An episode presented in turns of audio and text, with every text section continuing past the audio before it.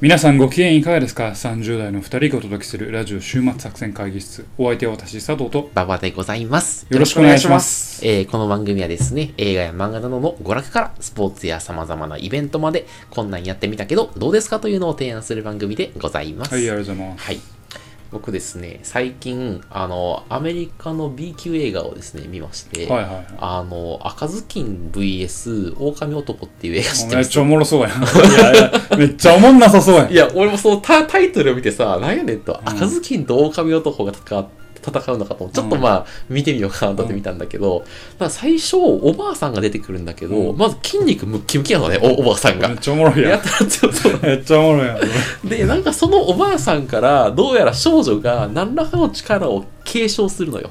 はいはいはで、い。その継承するときに、家庭で剣と赤ずきんが継承されるのね。はいはいはいだ。から、あ赤ずきんは防具なのよ。どちらかというと。と。え、赤ずきんは女性なのああ赤ずきんは女性。あうん女性で、その、だから剣とあ赤色の頭巾が継承されるんだけど、みたいな感じで、で、なんかその、すしあの、剣と赤頭巾を少女少女が装備して、狼と戦っていくみたいな。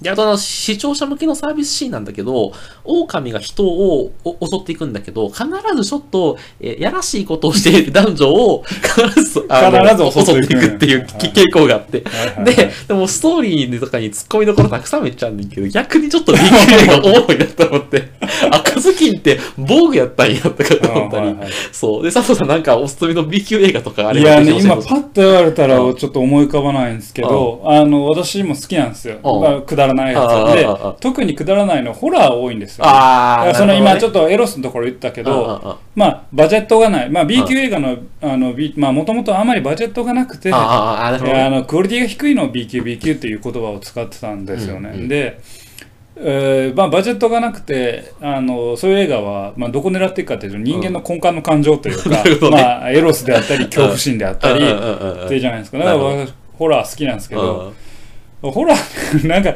もはやいろんなもん襲ってくるんですよ え、などういうことどういうこといろんな。うんまああのいろんなもんうんあのイカが襲って くきたイりカが襲ってくるタタコが襲ってきたり うんあのサメもサメが地上上がってきたり、うんまあ、うんいろんなもん襲ってくるわけですゾンビはもう走り回るし。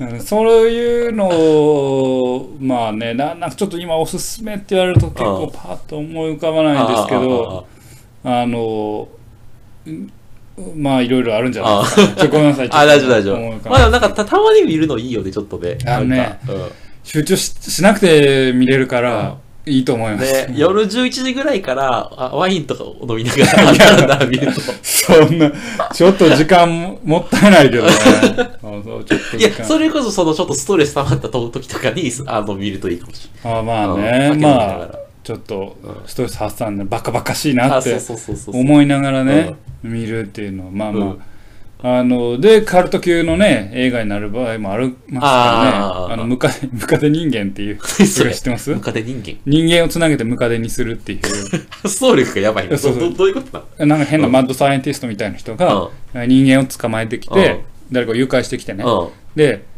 A さんの肛門に B さんの口をつけ気持て、ち悪い、気持ち悪い。 B さんの肛門に、うん。 ええー C さんの口くっつけて、うん全部くっつけて、うんなんか永久期間みたいにするみたいなっどこが永久じゃ ない何も永久じゃない。て いう、まあ、映画。うん。でもそれ結構カルト的な人気を誇っといえ、て。それ話どう展開していくつつもありなののね、どうやったかないや俺ね、 俺もバカバカしすぎて。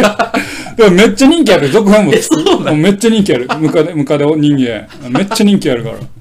そううんそういう、たまにねこう、とんがってたやつがね、こうパーンって出てくる時もあるから。なるほどね。まあ、昔、ちょっと前で言うと、あの、カメラを止めるのとかね、あの、人気出たし。まあまあうん。ね、あれももうバジェットはない中でね、うんうんうん取ったわけですから、はいまあまあそういう掘り出し物があるかもしれないっていうね、ただ、金返せって言っちゃダ メね B 級映画見た時にねまあ、、それはね、ううんんだからもうだって B 級だもん、そういうもんだと覚し悟て。の上でしょっていうね、ことですからわかりましたなるほどねというわけでね、はいえー我々のラジオはね、B 級にならないようにはい頑張っていきたいなと思いいまや、本す、当ね、本当ね。というわけで今日もやっていきます、はいっす。今日も会議を始めたいと思います。ほい今日のテーマは何でしょうかはい、今日のテーマはですね、不動産業界4つの闇というですね、テーマでやっていきたいと思っていますい。や、それ、あの、あれじゃないですなか。んすかあの、やばい方にこう、ねえ、我々、消されるんじゃ ない いや、大丈夫でしょ。大丈夫ですかみんなし、あの、き、まあまあ有名、あ、いや、どうなんやろな。まあまあ有名や。あ、そうなん で、です一応か。今日はですね、あの、正直不動産という漫画がありまして、あはいはいその話を紹介しつつ、あの、前回、あいやあの、あなたが警察の漫画あるあるみたいなやつやったじゃんあはいはいあのテイストで4つの闇をああ、なるほどね。語っあていいいこんじうかゃないなですと。か。じはゃあ、い。そうやっていきましょうか。はい。もし、はい。これね、130何回かの配信ですけど、はい140回、141回がなければ、はい我々は消されたという。そういうことです大ね。いなる不動産業界の闇に消されたというう話ですふね。うはい。にね、はい感じていただければと思います。はい。まあ、ちなみに僕はあの私一応コンサルタントの端くれでございまして、はいまあ実際不動産系の仕事もいくつかやったことがありますと。はいはい。いうところで、まあそこそこ業界の裏事情的なのもにも知ってたりするものう精で、通していると。はい。まあ今日はその話をちょこっとしながらですね、はいはいえーいけるかなというふうにはいはい思はいっております。じゃあもうじゃああの、正直不動産っていうまず作品について紹は介い。聞いたことありますよ。あ、ありますうん。はい、いきます。で、これビッグコミックというですね、雑誌で、はい2017年から連載している作はいは品いでございます。で、今単行本が今9巻まで出ていると。なので、まあ、割とまあ、あの、すっと読めるね。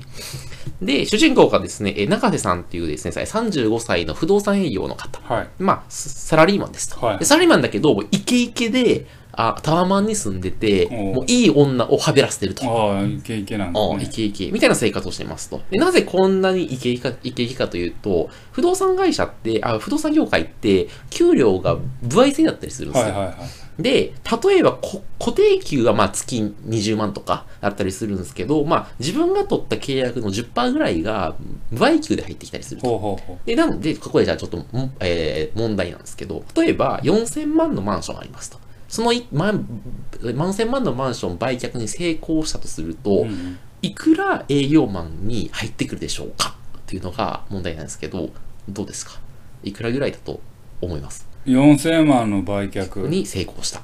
成功したうん。歩合制で10%。はい。えーえーそこからんいくら上乗せされるかにもよると思うんですけああどわかんないなじゃあじゃあろか仮にもうざっくり6000万として600万600万はい違います。おいやさすがにお前、そしたら不動産会社の営業マンありやぞ。もう、ボロ儲けやぞ。うんうん。えそれなくて、えっとね、4000万で成長するじゃん。したら、えっとね、原則って大体12万ぐらい。あはいですとえでこ12れ万しかもらえへんのもらえへん。まあ、だから、だだからあれよ。月に1件成功したら12万円あ。はだから月に4件ぐらい行ってばもう結構ななるんじゃない、でこれどういう計算ロジックかというと、あの不動産会社の仲介手数料ってのがあいりはいますと、はいでそれって、えーと法法法律で決められてて最大で売却額の3%プラスあ3%プラス6万円で決められてる、はいはいで4000万円やったらその3%プラス6万円からひ126万かうんが不動産会社に入るとでそれの10%やから12.6万あそういう計算もあが営業マンるそうそうそうはみたいな感じ。だからまあ、月に1件なら12.6万円だし、まあ、それ月4件契約まとめたら、大体その50万ぐらいい入る。うんだから50万と部合の20万で、あ、部合じゃない、あの、固定給の20万で、まあ、月70万とかなるみたいな。まあ、そんな感じの、あれ。だからまあ、あれよ、不動産会社の営業マンって、あーなるべく早く、まあ、高額な物件を売却するほど儲かっていく構造にあるはいから、はいはいっていう世界やから、なんかあんま不動産業界の営業担当って基本的におあの客の味方ではないのよ。うんもういかに早くその売りたいからかやからね。だからいかにお客さんを、えー妥協させて早く売るかみたいなせ世界になったりしますと。で、そういう世界の中で主人公の永瀬さんは、まあ、あの、とても笑顔が爽やかで、はいはい口がうまいスーパー営業マンですと。で、相手の心に入っていっても、あの、嘘を混ぜたセールストークをかか語ってやな、はいはいでおお客さんを半分ぐらい騙すような契約であ莫大な給料を稼いでるとみたいなでっていうなんていうのすごいなんていうのあのまあその中で、まあ、いい女をはべらせてるという、まあ、ちょっと、あの、いけすけない感じの人物として、初めは、あの、あの、描かれますと。で、ただ、こういうことをしているのって、実は彼だけじゃなくて、なんか不動産会社って、もともとですね、1003つって言葉がありまして、はいはいなんか、あのーまあ、1000言葉を喋ったら、大体3つしか真実がないっていなるほどうね感じですと。で、ただ、なので、まあ、結構、まあ、不不動産会社ってもともとそう、そう、そう3%いしうか、真実がないんや。 0.3倍な。あ0.3 1000分の3やからな0.3。そうそうそうそう。だから結構不動産会社って、あ人の入れ替わりすごい激しいんですね。はいはい多分あ、みんな、えーメンタルやられるんだと思うんですあ、けどなる。ほどはいね。、みたいな感じですと。で、さあの話を戻すと、うでんそそんな感じで割と今まで順風満帆な日々を送ってきた主人公なんですけど、ある時に、あの、地主さんから、あの、この土地売ってくくれへんか、くれみへたんかいな感じで、はいはいあの、ばあのえー任せられますと。で、その土地の購入にきょきあの興味興味を持った人を、その土地の現地に連れてって、えっとえっと、見学、見学させるときに、なんかその土地にですね、なんか石碑みたいなのがあったんですね。で、その石碑がってのあるとさ、なんかこれからさ、あの、この土地買おうってしてる人にさ、なんかこの土地石碑あるんですけどって言ったらさ、なんか若干心象悪いやんう。んだから、その石碑をススコップで壊すんですよ、バゴーンって。で、その石碑の存在を、えーなかったことにするのね。で、それでまあななんとかなったんだけど、その結果、主人公の永瀬さんは、なんか、えーえっとですね、呪いにかかってしまうわけですと。はいはい。はい。で、どんな呪いかというと、えっと、嘘がつつけなくなる呪いは。はで、しかも、あの、心の中で思ってる本音とかも、全部口からそう漏れてしまうようなわけですよ出。ちゃうっていうはいはいあの、あ不動産会社の営業中に、うんいや、俺だったらこんなに絶対住まないですけどね。とか、このあの小さく書いてある突起事項をよく読むと、こういうリスクあるんですけどね、とかを全部言ってしまいになったのね。はいはい。で、じゃあさて、1000の、1000分の3しかこう真実を言ってこなかった営業マンが、もう嘘が言えなくなった時、不動産が、不動産の営業はどうなるのかっていうのを、あの、描いた作品っていうのが、正直不動産おーといいい引うき作です品で、ね。はい、はございます。はい。ちょいや、ふ普通に面白いのでおすすめなんですけど、はいはいと特に不動産とか、ま、マンションの購入とか売却はいはをい考えてる方はですね、ぜひちょっと読んだ方がいいかなとい。なるほ思どってねい。ます。はいは不動産、不動産とか考えてんのい。考えてない。何にも考えてない。買わへんの買わない。買わない。うん、東京には買わない。あ、そうなの。関西に行く。関西に行くんだ。あお前関西。お前引っ越すのか。はい僕は関西に帰りたい。あー関西に帰り早はるく一刻も早く関西に帰りたい。はいははい。い。はいはい。はい。ってとこから、まあ、ここからいよいよ、あの、不不動産会社4つの、不動産業界4つの闇4つの闇、闇があるんですな。についてぜひ紹介していこうかと。はいはで、い。ここまでも結構業界の闇について言ってきたんですけど、まあ、それに加えて4つの闇をですね、あの、語っていきたいなと思ってます。はい。闇その1。うん。えー、おとり物件の闇っていうところですね。おとり物件があるわけですね。はいこれうはん、何回か僕引っかかりましたあ、よ。引っかかった。引っかかったというか、え、おとり物件言うてる通りかわからないですけど、家借りようと思ったうんら、あ、これアクセスしたら、うんあ、これもう、借りられち契約済みでしたあ、そうそうっそうてそういうやそうつそでうしそうょそうそうそう。あるあるあるでしょ。うんなんかスーモとかホームズとかにさ、あ大体るある。うん、う数もホームズある、んで、それがいいなと思ってけ電話したら、いや、もうちょっとそれ、けあの契約済みですって言われるうんうんそうそうそうそうそう。いや、もうそれがですね、すげえあるというのが、まあ、これ結構有名やな、みんなな。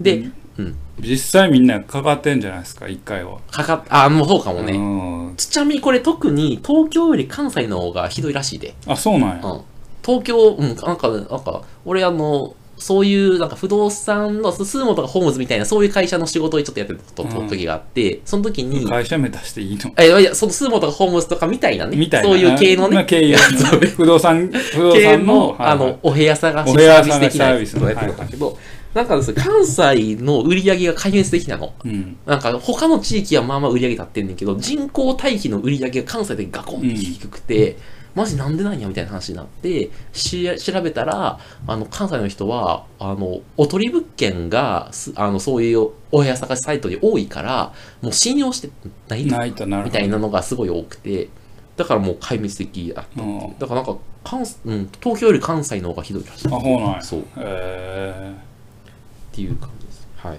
これがまあ一つ目の,、うんあの闇、おとり物件のはい闇です。で、二つ目いきましょうか。はい、えーインセンティブの闇。ーはいはいはい、はい。これ、あの、まあ、さっきちらっと喋ったんですけど、あの、まあ、不動産会社の営業担当は、あ客の味方ではないというお話なんですけど、まあ、不動産会社って、にとって大事なのって、きあの、まあ、一般の客ではなくて、あの、オーナーさんな、あ、さすがでですね。よく、よくご存知ですね。はい。オーナーさんなんですね。はいで、まあなんか、で、時には、あ例えば、あの、えっ、と、マンションのオーナーさんから、じゃあ、このマンションの空室、なんとかしてよ、みたいな。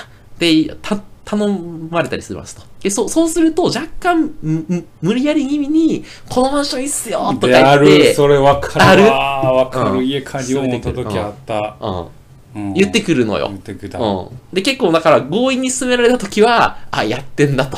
こいつやってんだと思った方がいいと。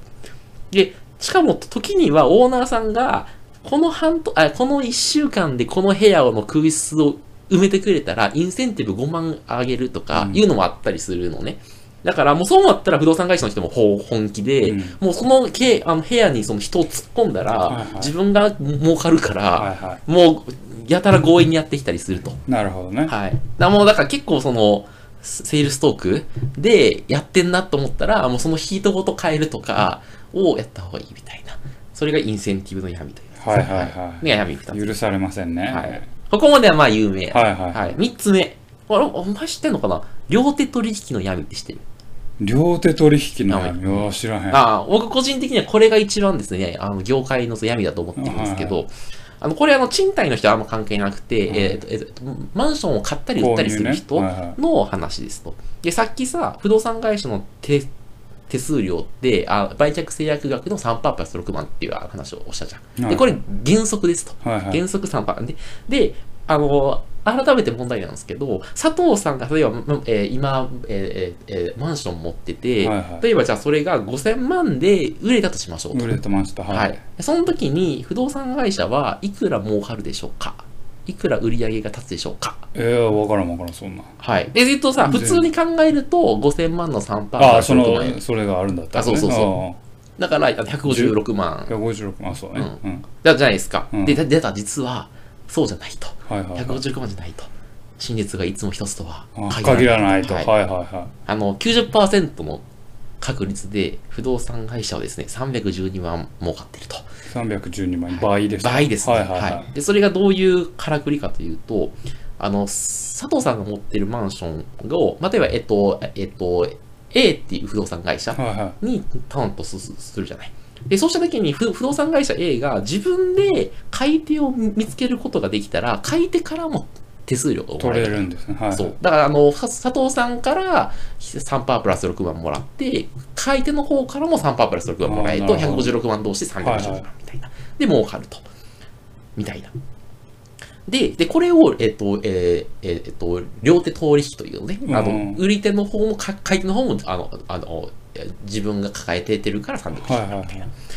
で、一方で、もし、えーえっと、別の不動産会社 B と契約してる人が、俺、佐藤さんのマンション欲しいと。もう、佐藤さんのマンションすすごい好きやから、えーえーえっと、えーえっと、6000万で買いますよ。買うわ、みたいな。ってなったら、えっと、不動産会社 A の方は、その、えー、156万。うんで、不動産会社 BB の方は、えー、ひひえっと、ひ180万。あ、そう、186万かな。うん。うんで、えっと、もらえると。で、これを片手取引と言います。うん。で、これ何が問題かというと、不動産会社 A は自分で買い手を見つけてくるインセンティブができるわけや。うんですなので、例えば、あの、不動産会社 B の人が、えーえっと、俺6000万で買いたいですって言うじゃない。そしたら、不動産会社 A の人は、嘘つきますと。うんうん。あってこあーすいません、この物件ですけども、もう制約決まったんすよ決まったよねつって、6000万で売れとしても自分がね、儲かんのはじゃないけど、ひゃえー186万じゃない。そうだねからそれやったら5000万で両方見つけた方が儲かるじゃない。もうそうだから、嘘つきますと。うんうん。で、逆に、あの、不動産会社 A は佐藤さんに、いや、ちょっと、あの、5000万だと売れないんですよと。ただ4800万なら佐藤さんのマンション買いたいって言ってる人いるんで、4800万でどうっすかうんとか言ってきますと。だから本当は6000万で売れたかもしれない物件が、A によって、不動産会社 A の、あの、ことによって4800万でしか売れなかったりすると。はいはっていうのが、ふあの、えー両両手手取取引引の闇とい。はいういやはついですね。はい。はい。で、これですね、あのー実はですね、あのアメリカでは禁止されておりまして、あ、そうなんですはい、法律で禁止されてる。へえうん、これだって、そのね、あのーそれをすると、あのー売り手の利益を著しく損なうから。害する。そうそうそうそう。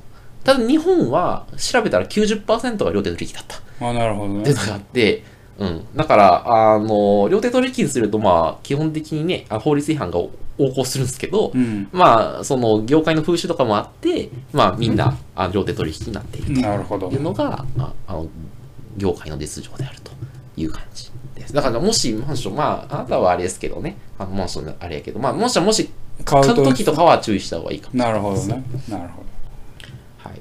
その4いきましょうか。はい。えー新規者、新規参入者に対する闇と。ど。はいはいはいもの。があります。これ私5年前ぐらいですね、あの、とある不動産会社がですね、あの、ふ不動産業界の闇をぶっ壊すっていう会社が実はありまして、はいはいはいその会社がですね、あの、えー新規参入したんですけど、 ぶっ壊された。ああの、既存企業にめちゃくちゃ叩かれたんですね。あ、なるほど。はい。あの、ウェブサイトの訴求文言をすげえ細かく精査されたりとか、この文言はダメだみたいなこと言われたりとか、あとなんかその会社があ新しいサービスを始めた時に、あんまりそのサービスの実績が良くなかったんですけど、なんかあの、その時にあのネットの記事を書かれて、あのサービスは全然実はダメらしいみたいな。うんで、なぜならビジネスモデルが崩壊、崩壊してるからだみたいな、そういう記事をなんかどうやどうやら大手企業の差し金で記事書かれたり してみたないるな。ほどね。みたいなことがあったりして、いや、だから結構ね、その業界の闇をぶっ潰そうすると、すげえ、あの、攻撃されるみたいななるほのど。が闇としてあって、いや、もう不動産業界の闇怖いなっていう、怖いはい、話っていうのが今日、今日のお話。はい。でずなのなのでですね、で、俺実際に、あの、さちょっと前回の話もあるあれするんだけど、部下がいたのね、その時。はいはいはい。でその時の部下が不動産会社の闇にああ俺これを解消したいって言い始めてうちの会社辞めて はいはいあの転職しちゃったっていう話が不あって動産業界に転職したのそえうのがあってそうなんかマジかって思ってそうまあいいんだけどちょっと切ない気持ちになってー、あそうなんそうやへえいやそう頑張ってほしいな今頃ね、多分東京湾に浮かんでるんだ ろうそうかもしれないそうけどいや恐ろしいですね、、はいやいやちょっと身の毛もよだつようなはいお話だったんじゃないでしょうか、という。なので、まあ、あの、ぜひですね、不動産業界の闇にですね、興味持っていただいた方とか、あの、これから不動産の売却とか購入を考えている方、ぜひ、あの、まずはし正直不動産を読むとはい。はい正直不動産、すごい、あの、なんていうの、正直に書いてるから、本当に。いろんな、その、えー闇を、まあ、こと細かく書いてるから、闇金牛島君みたいなノリやな闇金は、そうそう、あ、あそこまでテイストが暗いわけじゃない。割とあ明るく書いてる。ちょっとあの、裏側をちゃんと書いてる書いてる。うん。あとその主人公は前向きというか、とはいえもう正直にしかし喋れないと。じゃあもうお客さんの利益になるような営業をしようと。で、そ、それで俺は生計を立てるんだっていう考え方にもうパコって変えて、いかに正直でも、なんか三方よしみたいなせせ世界はいはいをはい作ろうかって考え始めたりするのよ。はいはいで、それによって、あの、自分のその働きがいとかを見見出していったりするみたいな。だからその今まで自分がやってきた嘘つき営業と戦いながらし正直な営業は果たして勝てるのかみたいなのをで割とねなんかねあんまりねあの頭の中お花畑みたいな感じなんかあの正直になったら全てがうまくいいきましたみたいな感じじゃなくやっぱり負けたりするのね。はいはいあの、みたいなことをリアリティを持ってかかけつつ、あの、なんていうの、た、戦っていくような、そんな漫画あったりするので、ぜひちょっと読んでいただければと、はいい、うふうにわかりましたおります。ありがとうございます、そしてまた知り合いにですね、もしですね、これから不動産会社を買う、売るみたいなことを考えている方がいらっしゃいましたら、このポッドキャストの存在をですね、ぜひ教えていただければと、はい、思っているという。あのー私の友人の一人にね、はい、はい。あの同棲を始めようとしてる人がいるんおでー、僕の話ですね、それね。はい。あの僕の友人でねあ 僕の話ですね、だから。はい。はい。どうです かそその知識を生きてんの自分の賃貸を探すときには。えっとね、あ、それ賃で言う貸にはとあんまり根本的には関わってこないのか。最初の2つぐらいで。まあ、賃貸は、まあ、そう、インセンティブの話と、まあ、あの、おとり券の話が、まあ、強いね。うん。だからなんか、で、多分、えっとね、やろうと思っている、だから実際やるのは、不動産会社の人と話すときに、俺は知っとるぞと、そういう感じを出す。うん。だから俺だ実は僕このサイト作ったんすよ とか、うんなんか不動産業界の裏側知ってんすよみたいな知ってるかもうわ出す嫌なや客。いやいやいやあってお前いや戦争やぞなんかこういうのは、あまうん、あな。騙す騙されないの、うん。だからもうだから知ってるかも出してもう何やったらパージするよぐらいの、パージあ、パージ、あの、あの営業担当書いてもらうけどね、みたいな感じで。あ、そんな。お前2000円欲しいんやろってい言やって。、そんな言わない、あの、つんけん言わないけど、なんかこの人知ってはるんやろな、みたいな空気を、やっぱほら、彼女のさ、彼女がと一緒にいる手 前さ、あの、なんていううの、ーわ、もう。 じゃじもゃじゃそりゃそうやん。まあ、まあ言うたら悪いよ、あ悪いけあど、そのね、獣と一緒です よ。あのなんやー、異性を連れたオスあは、もうなんか、すぐ牙むく。 じゃすぐいや、牙牙むをチラチラ見せるだけやん。く。いうわ、もうややわ。や、じゃないと食われるからさ、不動産業界に関してはね。うんなるほどねうん。そいやー、あんたがこんな風になるなんてね。え、あなたどうしたのこのなんか 2, 二年ぐらい前に家借りてたやん。うんそれこそ、あの、奥さんと一緒にすごい、すごいボロい不動産屋に頼んだ、最後は。あ、あ、なんかふ複数の不動産屋行ったって行っこた。とあ、回った。おーおーおーうん。なんでまあ最後そのボロいとこにしたのえー家が、まあ、いそのボロい家を扱ってるのはその不動産屋だけやったから。ああ、そうなんや。うん、しかも全然営業かけてこうへん。 割と、あの、枯れた、あの、彼だ そう枯れた、あの、年配の方が年やってる。配の方がやってはいあなるほどねる。で、いや、一個もめっちゃしつこくてああああ、すぐメールく、メああールと電話が来て、はいはいはいどうすかどうすかみたいはいな。はいはいはい。この、九段下にいい物件がある。 おいいつ九段下住みたい言うたっていう。いつ九段下ってちゃ言ううぞた。と。あちゃうぞちゃうぞと。っていうるほどね、ありました。いろんな不動産会社回るのはいいかもしれない。比較にはね、な確りかにま。すからね。すごい営業かけられるけどね。あ、そう、あそう、そこ、あそいれろんな会社からね。うん。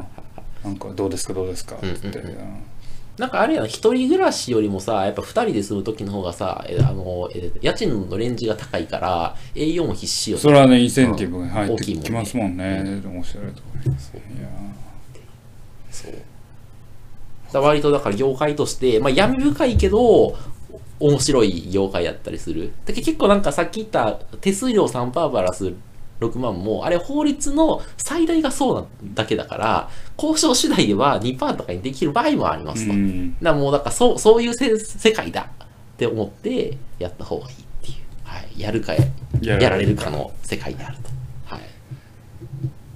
信じるか信じないかは、はあなた次第です。じゃなくてね。はい。はい。というわけで、今回はおい。送りしまししたたののはは、、えー正直不動産という番組の紹介と、えーふえーふ不動産業界4つの100というテーマでお話をさせていただきました。皆さんも不動産を売却、購入する際はね、ぜひご注意ください。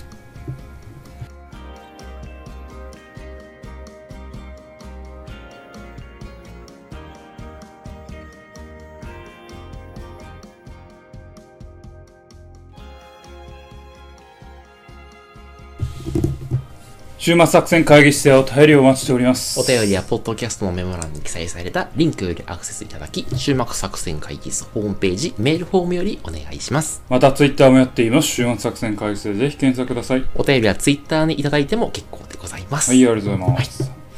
あなたが家を借りるときに外せない条件っていうのはありますかあー、あのー ぶっちゃけ言うと、うん。佐藤さんの家から近いことが一番ですうわね。気持ち悪い。 気持ち悪いやも、うあの、いや、ちょっと、そう今言うなよ。今お前うんい。5億6千万いるああリスナーの、えー、5億6千、あ、5億5千899万は減ったね。うん難しいわ。 そうなの、うんそんなに気持ち悪かったかな、うん、あと101万ファン残ってるから安心して。 そんだけだったら十分いい。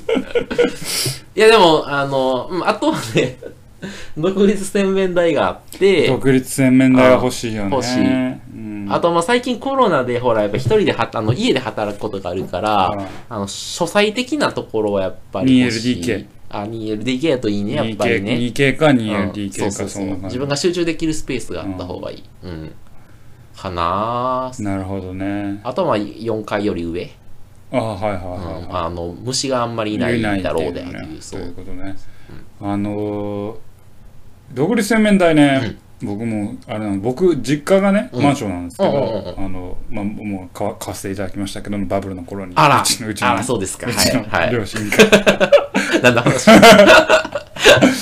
あのー洗面台がうんえーっと独本えー独立はしもう当然してるんですけど、トイレの隣にあって、あの風呂場と結構離れ離れてるというか、うん風呂場とからも独立してるんですよ。はあはあはあはあうん要は、うんあの言いたいのは結構最近あの不動産の間取り見てると、うんお風呂場に要は脱衣所に独立洗面台があるとそれは普通やな、確かにな僕。それ大っ嫌いなんですよなんでなんだから例えば、うん誰かがお風呂入ってる時に手洗いに行けないやんああ、いけへんわ。うん、確かにそうやわ。例えばねまあ女性が風呂入ってる時女性が風呂入ってる うん。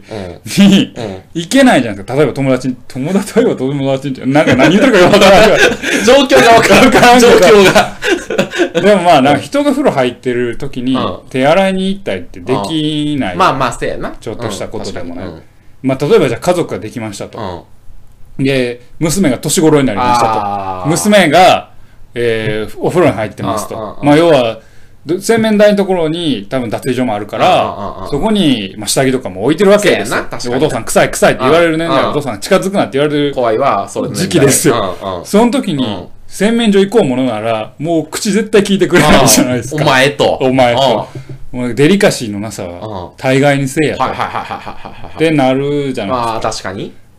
なるほどね。だそかれら負けてた方がええそと。う。俺の、俺の実家は、まあ、その風呂場と洗濯機と脱衣所のエリアと、うんトイレと、独立洗面台は全然別のところにあおるお完全独立なのだね。から、洗面手台は全然関係なく洗いに行けるし、あーけまあ、そこで化粧とか頭乾かしたりもできるうん。なるほけど。そうじゃないと、うん。まあ、普通の一軒家は多分そうなってるケースが多いと思うんでああ、でも、わ、我が家は一緒やわ。ほ、あのあそうなん風呂と洗面台じゃ一緒。あ、あん繋がったてる妹いるけど、お父さん、入ってた、はい、普通にザラザラ行ってた。あ、ポンポンっつって、いいっす、いい今、あ、いいよー、って入ってた。めっちゃ仲ええやん。うんあんま意識、あ、男やからかな。え違う違う妹のいや立場からするとちょっと嫌やったいかや、な。妹と兄貴はまあ100歩譲ってあれだけど、妹とお父さんやん。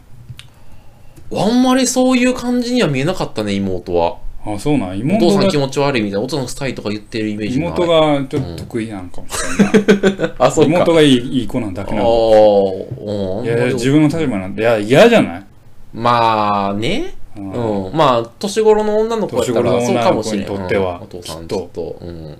そうか。うん、ナイーブになりますよ、そあーあーら。うん確かに。だから独立洗面台 が、本当に独立しててほしいっていう、 それだなけるほど。話したんだけど。はいはいはい。あ、でもそれ大事かもね。うんお父さんと娘の関係をね、良好にするた良好にためすにるためにも、はね。独立させるみたいな独こと。立洗面台は独立せよという、そういう ね、なるほど話でございますけどね。